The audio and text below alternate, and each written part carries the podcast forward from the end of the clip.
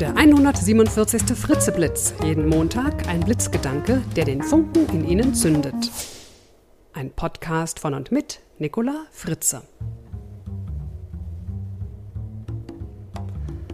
Hallo und guten Montagmorgen. Der heutige Blitzgedanke heißt Vergleichen macht unglücklich. Vergleichen Sie sich stets mit denen, die um vieles besser, äußerlich attraktiver, kreativer, witziger, schlagfertiger, intelligenter, mutiger, fähiger, stärker, finanziell und beruflich erfolgreicher sind? Orientieren Sie sich an deren Leistungen und Erfolge und vergleichen Sie diese mit Ihren eigenen?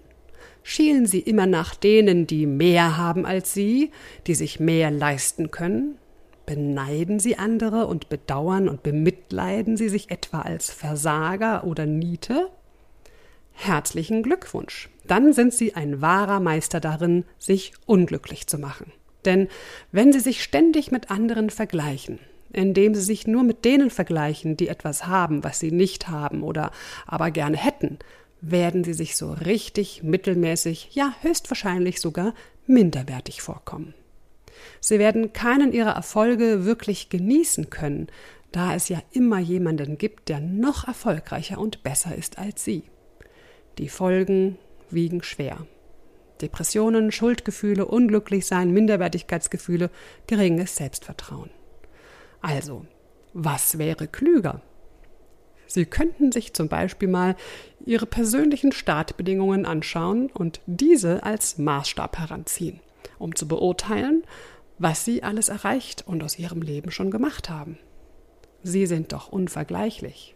Entscheidend ist, was sie aus sich machen, mit ihren Fähigkeiten und Talenten, die sie haben.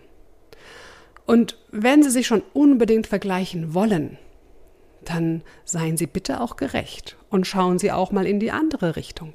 Wer ist weniger attraktiv als Sie? Wer hat das schrottigere Auto? Wer den uninteressanteren Job, der noch weniger Geld einbringt? Fairness sollte schon sein. Also, wenn schon, dann alle mit in den Vergleich einbeziehen. Allerdings könnte es dann passieren, dass sie sich aller Minderwertigkeitsgefühle berauben und sie wieder zufriedener durchs Leben gehen. Sie würden ihren eigenen Weg gehen, ohne danach zu fragen, wie andere leben. Sie wären ein Original statt eine Kopie. Sie würden anderen gönnen, was sie haben, und sich mit ihnen darüber freuen, so wie sie sich über ihr Erreichtes, über ihre Erfolge freuen könnten. Also suchen und nutzen Sie die Möglichkeiten und Fähigkeiten, die Sie haben, und machen Sie das Beste daraus, statt andere zu beneiden oder immer nur zu glauben, dass alle anderen viel besser sind. Das Zitat für diese Woche ist von Sören Kierkegaard.